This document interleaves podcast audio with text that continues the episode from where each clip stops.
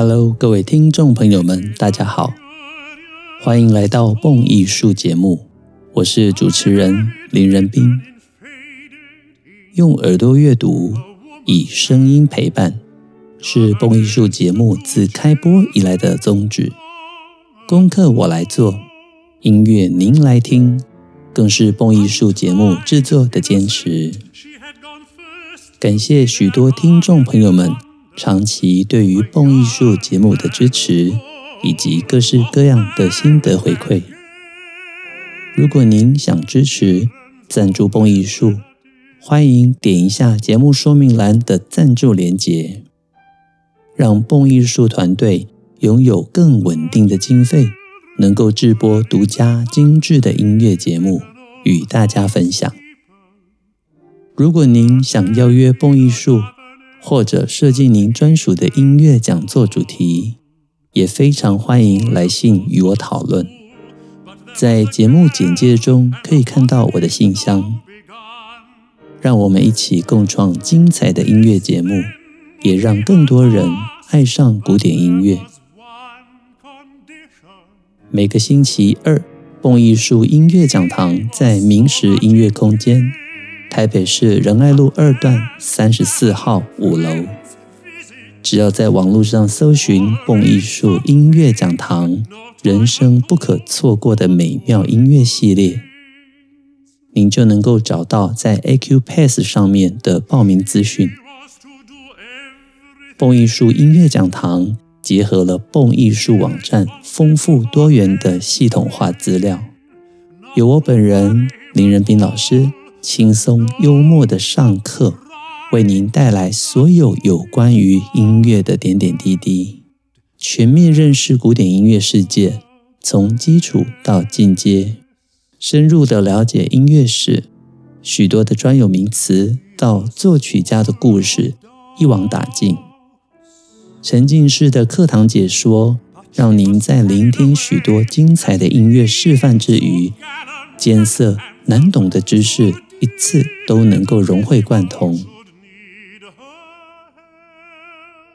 而每个星期四下午同样是两点到四点，蹦艺术跟大人社团合作开发一系列的线上主题音乐课程。从十月份开始，我们的主题来到了大家都喜爱的歌剧系列。第一堂课。我们从今年即将在魏武营盛大演出的威尔第大歌剧《唐卡洛》开始讲起。第二堂课，我们也介绍了台北市立交响乐团在十月份要演出的威尔第《杯中之杯》的歌剧《奥泰罗》。第三堂课，我们讲到威尔第生涯中期的重要歌剧创作《弄臣》（Rigoletto）。第四堂课，我们要讲 Donizetti 这位意大利美声三杰之一的重要歌剧《拉美莫尔的露琪亚》。第五堂课则是轻松无比的轻歌剧《雷哈尔的风流寡妇》。一系列精彩的歌剧课程，我会深入浅出的为大家解说剧情，导聆其中美妙的唱段，还有音乐风格的解说。您绝对不可错过。而线上课程最大的优势就是没有时间跟距离的限制，即使人在国外都能够轻轻松松的听课。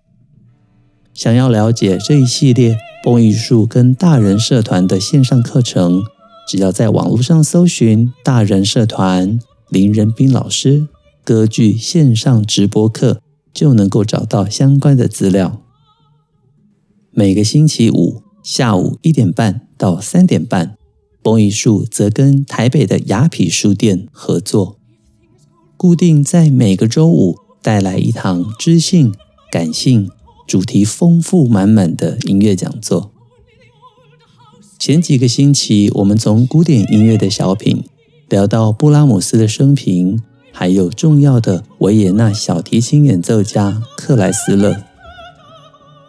在接下来的十月二十一号，我将介绍讲述芬兰的国宝音乐家西贝流士的音乐人生，从他的协奏到交响曲。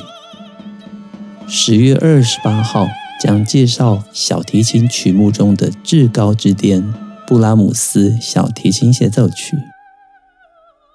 雅痞书店这边因为有非常美味的午餐，所以我们每个星期五在雅痞书店的课程都是中午的时候，全体的同学一起用餐，等到一点半开始上课，上到三点半。想了解这一系列的课程，只要搜寻雅痞书店蹦艺术，就能够看到我们接下来每个星期五的专题演讲。非常期待能够在这些课程中见到大家。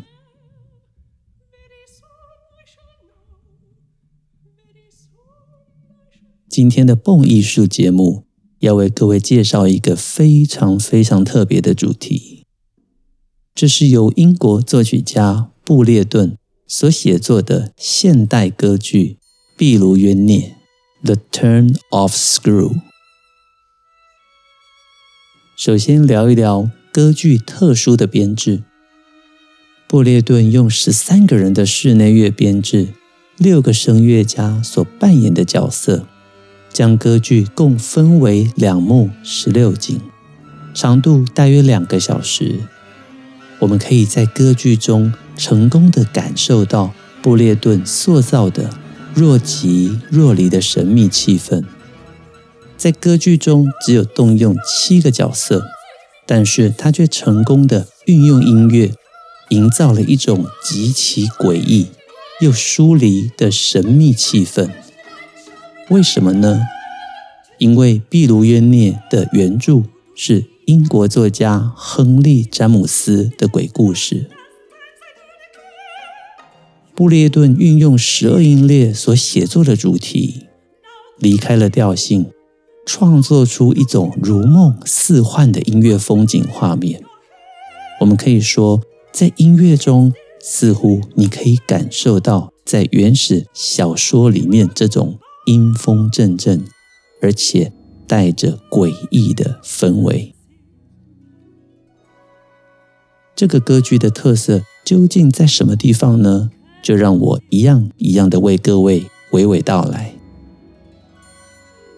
布列顿的歌剧《壁炉冤臬》采取第一人称的视角，他描述了一位年轻貌美的家庭教师受雇来到乡下豪宅中照顾一对小兄妹，逐渐的。他发现豪宅里面的气氛不太寻常，渐渐的，这位年轻的家庭教师更是不断的看到了鬼影。女教师怀疑着她的学生是不是受到这些鬼魂邪灵的诱惑，她也必须要证明自己所见所闻看到的都是属于真实。于是就在这一串。迷离的氛围之中，故事围绕在人吓人还是鬼吓人？表面上这是一个谜样的鬼故事，似乎要讲述着受到痛苦枷锁的魂魄，以及要极力救赎他们的力量，两者之间的抗衡。最奇特的是，故事中的两位兄妹 Flora 以及 Miles，看似。犹如天使般的纯真而美好，但是在一切似乎就如此美好之余，女教师很快的察觉了，在偌大的豪宅里，众人们似乎刻意要隐藏秘密，而孩子们的无辜、天真，看起来其实不如表象中的单纯。女教师的一厢情愿，内心的怀疑。以及她所见到的鬼影、魅影们不断的纠结，而且一次比一次的令人心惊动魄。他无法判断目前的状况究竟是什么。孩子们的天真是真的吗？孩子们看起来似乎又带着邪恶的感觉，而故事中作者刻意铺陈出来的扑朔迷离的气氛。又让我们在看着剧，甚至读着小说的时候，不断的心生怀疑。亨利·詹姆斯，一八四三年四月十五号出生于美国纽约。一九一六年二月二十八号，七十二岁的时候逝世于英国。他其实在晚年的时候也规划英国籍，所以不管你说美国、英国，其实亨利·詹姆斯两者皆是。他所写的这一部心理悬疑小说。The Turn of Screw，书名呢就如同刚刚我所说的，The Turn 是扭转的意思，of the Screw，Screw 是螺丝的意思，所以这部小说直接翻译的话就叫做扭紧螺丝或者扭转螺丝，如同小说的原文一般，故事就是形容叙述真相的扑朔迷离的时候。我们的心头就如同转螺丝一般的越扭越紧，最后几乎令人窒息。而在一九五四年，英国的作曲家 Benjamin Britten 布列顿，他将这部小说谱曲写成了两幕的室内歌剧。那什么是室内歌剧呢？因为一般我们知道，要完成一部歌剧的制作。如果它真的是一个盛大的制作的话，台币几千万都有可能。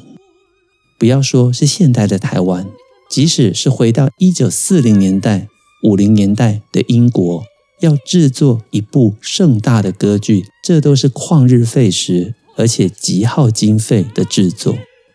所以在一九四零年代，布列顿跟英国的 English Opera Group。他们就找到了一个解决方案：室内歌剧。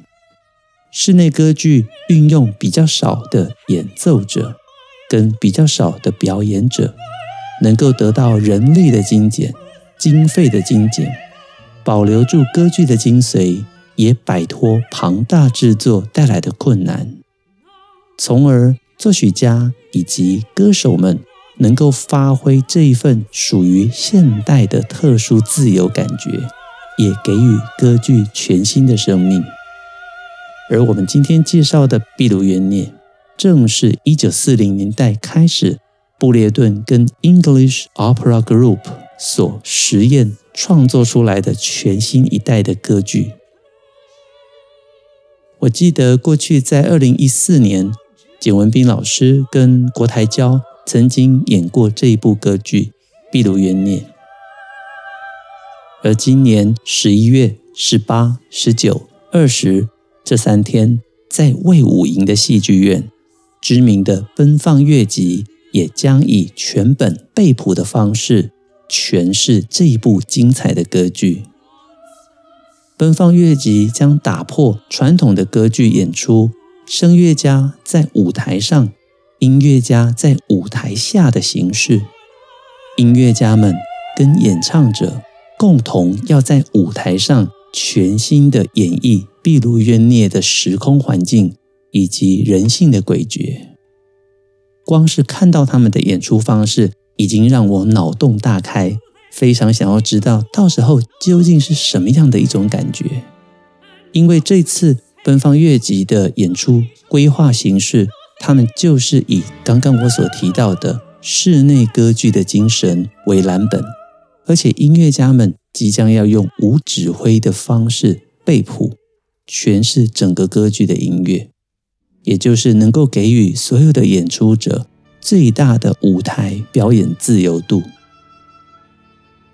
对于这部歌剧有兴趣了解的朋友们，首先你可以上蹦艺术的网站。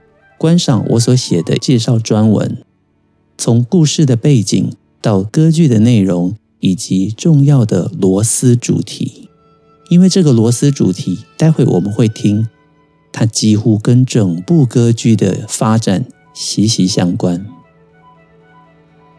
第二点就是，所有的蹦友们，大家在十一月十八、十九、二十这三天，可以购票到魏武营的戏剧院。一探究竟，究竟我们台湾的音乐家们会以怎么样的方式重新的诠释壁炉冤孽呢？非常的令人期待。接下来，让我们聊一聊这部歌剧许多特别的地方。首先，这部歌剧是两幕十六景。一般来讲，歌剧的景比较不会分到这么多。但是，我们从两幕十六景的设计就知道，布列顿为了这部歌剧的细节做了非常特殊的编排。他以纤细灵敏的音乐风格，刻画出人性的虚实以及故事中的真相假象。当年歌剧的首演是在一九五四年九月十四号，由布列顿本人指挥。于意大利的威尼斯凤凰歌剧院首演。布列顿以十二音列建构贯穿整部歌剧，他设计了罗斯主题，并且用变奏曲的形式将主题不断地推向不安，慢慢地堆叠一层又一层。举例来说，这十二音列的前面几次主题。布列顿很刻意的让它全部保留在钢琴的白键上面，直到鬼魂出现之后，开始出现了黑键。所以白键以及黑键的使用，都是布列顿在写作上面的高度创意。现在我们先来听一听布列顿精彩的十二音列使用。首先带大家听。布列顿为壁炉约涅所设计的罗斯主题十二音列，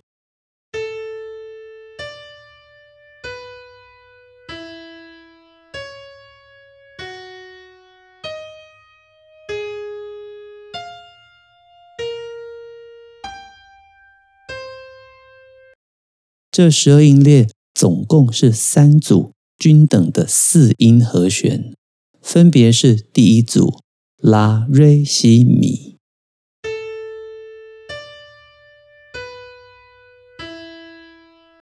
第二组，升哆、升发、升嗦、升瑞。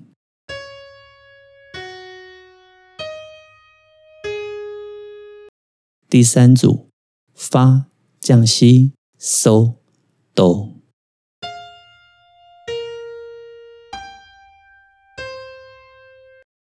刚刚的三组四音和弦，各位如果从它的中间音程距离来看的话，拉、瑞、西、米，这都是五度圈的一部分。第二组升哆、升发五度，升嗦、升瑞五度。第三组发跟降西五度，第四组发跟降西五度，嗦跟哆五度。所以我们可以知道，这三组布列顿都是用一均等的四音和弦，二都是五度圈。但是借由它精致的安排，它的顺序呈现了拉、瑞、西、米、升哆、升发、升嗦、升瑞、发、降西、嗦、哆。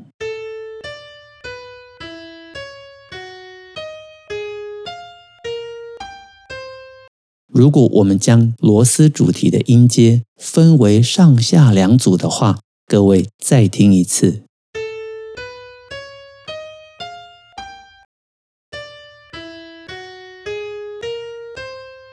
上下旋律各自分开来连贯欣赏，听出来了吗？你会发现这是两组全音阶的旋律。于是，在这个特殊。十二音列的罗斯主题，再加上它上下又能够构成全音阶旋律的特殊设计之下，我们在歌剧中就能够听到非常特别的罗斯主题变化运用。现在让我给各位听一下，在乐谱中段落一的前九个小节所出现的音乐。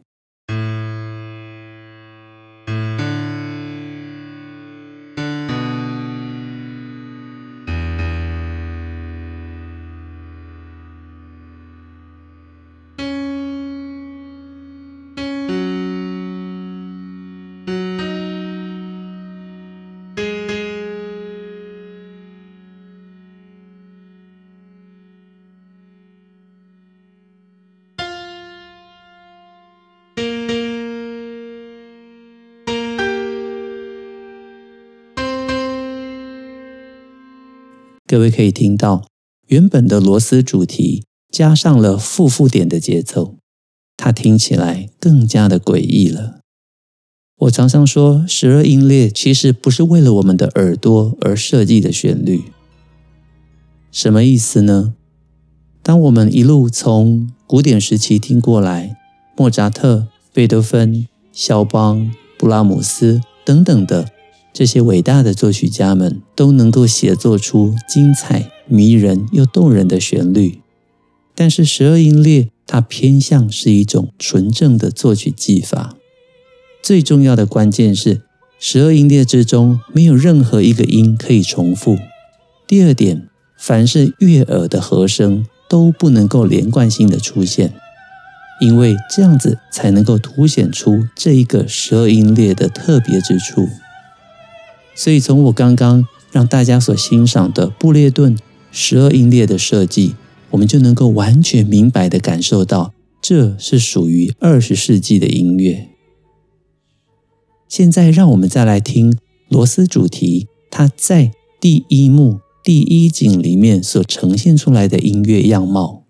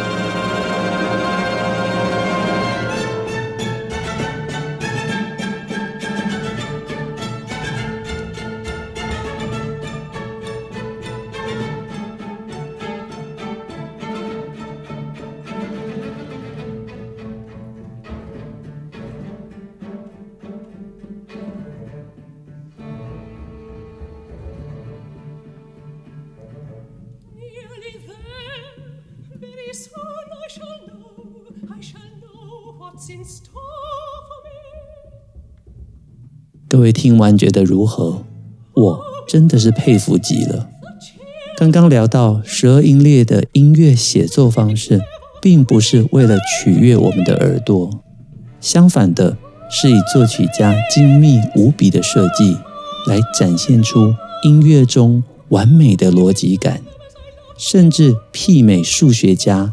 精算师的作曲头脑，所以在聆听布列顿的这一套作品中，我们如果带着想要听美好的旋律的想法而走进歌剧院，您可能会失望，甚至感受到非常的 shock，受到惊吓。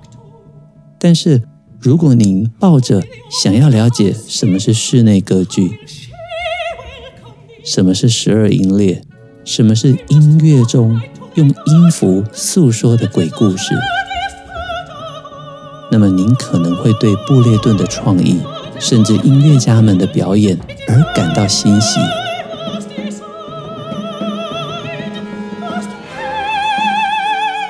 居然有这么精彩的音乐！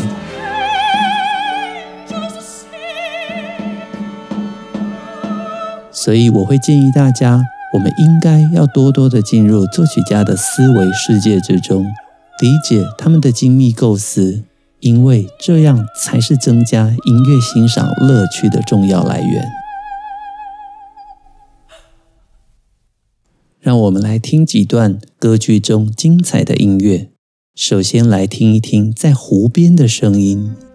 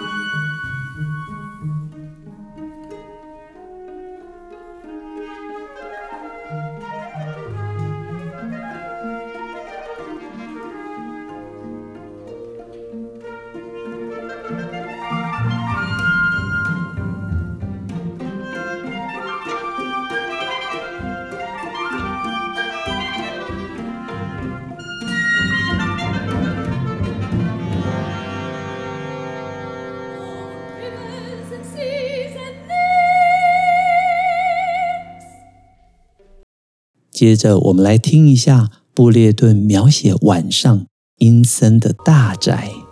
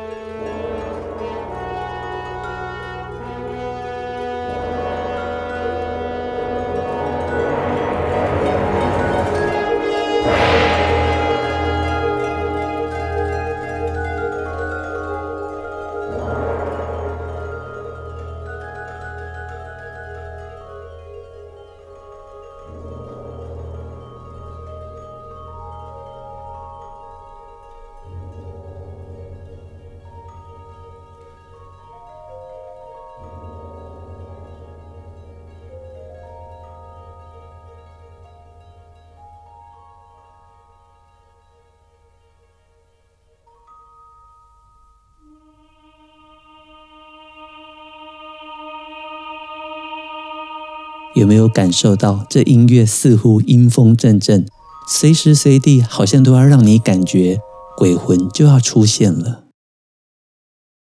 接下来我们听一听音乐中描写卧房，你感受到一丝又一丝的不安，无论如何就是睡不着的这种恐怖感觉。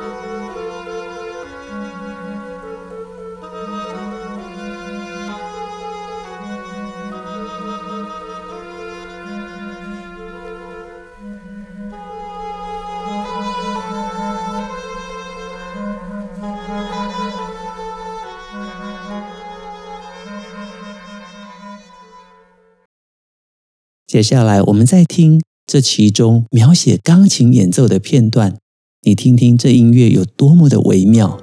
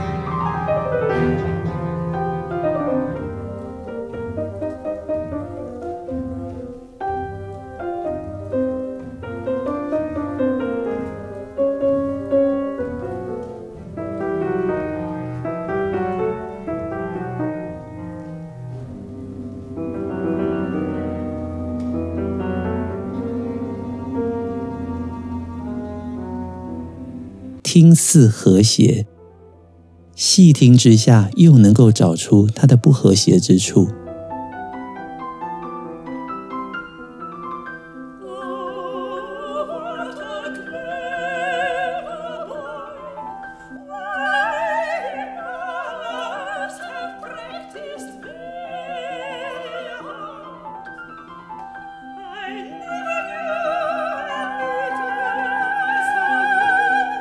女教师来到秘鲁，原本她以为这是一趟让她开心无比的旅程，没有想到这一段旅程里危机四伏，甚至有可能看到了鬼。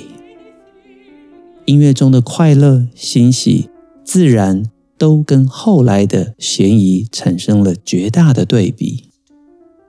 布列顿以他深厚的古典音乐基础，还有他擅长的现代十二音律的技巧，让宁静深远的音乐跟现代的和声产生极度的对比以及不安。如同我刚刚所说，用一种不同于你要欣赏美好旋律音乐的期待。来欣赏毕鲁约涅的音乐，你会发现你听到的是一种全新的感受。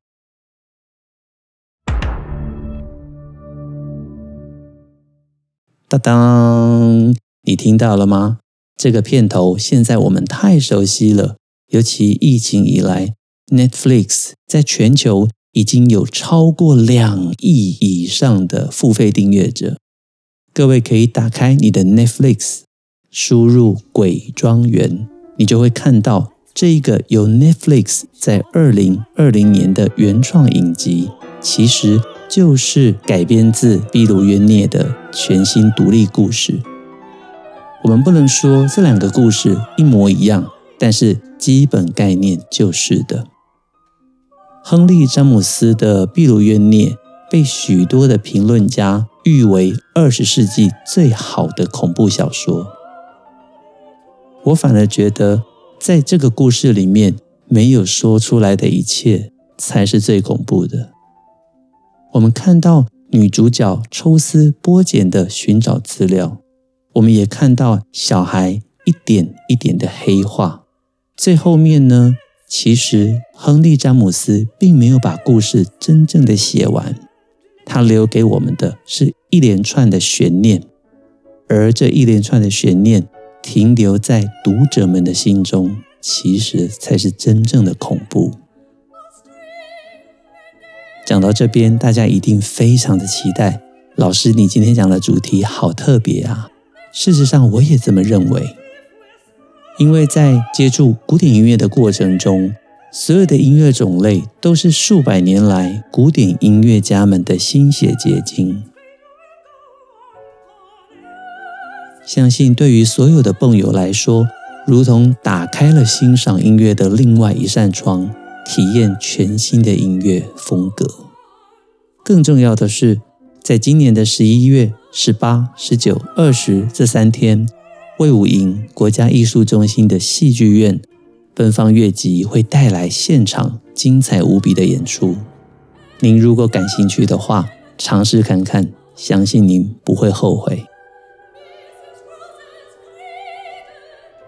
很快的，今天的节目已经到了尾声。蹦艺术精彩的音乐内容，经得起时间的考验，更值得您一听再听，反复回味。也期待更多的爱乐朋友们随时加入我们蹦艺术 Podcast。点一下节目说明栏的赞助连结，让蹦艺术的团队拥有更稳定的经费，能够制播独家精致的音乐节目与大家分享。开卷古典音乐，让您的世界充满乐趣与音乐的芬芳。我是林仁斌，这里是蹦艺术，我们下周见，拜拜。